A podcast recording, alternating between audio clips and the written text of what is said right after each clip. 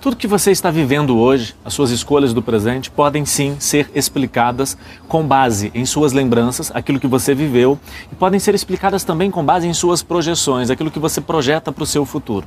Exemplo: aquela mulher que permanece em um relacionamento que ela sabe que não é o melhor para ela, ela continua com aquela pessoa que ela sabe que não é a melhor pessoa, porém ela não consegue se desvencilhar de tudo isso. Há uma explicação lá no passado também há uma explicação para aquele homem que não consegue se posicionar e dar resultado, e não consegue dar resultado na vida financeira, na vida profissional, ele não consegue fluir, nada acontece na vida dele.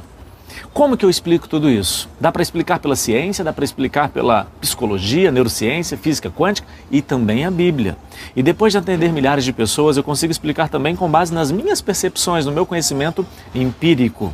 E eu quero usar agora um exemplo da Bíblia para mostrar para você, homem, por que que às vezes você não consegue iniciar e finalizar algo. A Bíblia conta a história de Davi, que foi pai de vários filhos, mas ele teve apenas um filho que ele conseguiu suprir emocionalmente.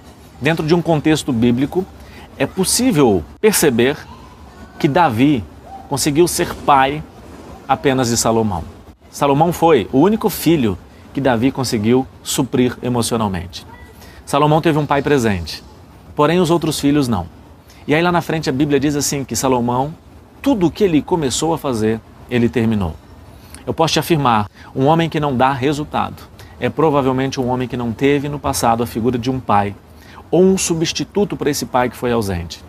Existem muitos órfãos de pais vivos, mas que não dão resultado porque não conseguiram ressignificar a ausência desse pai, a falta de afeto desse pai, a falta de carinho, a falta de um homem que pudesse olhar nos olhos e perguntar como foi o seu dia. Eu estou aqui, confie em mim, vamos juntos até o final. É possível reverter tudo isso, ressignificando o seu passado, perdoando aquele que foi ausente, aquele que te agrediu com palavras, aquele que não esteve presente quando você precisava.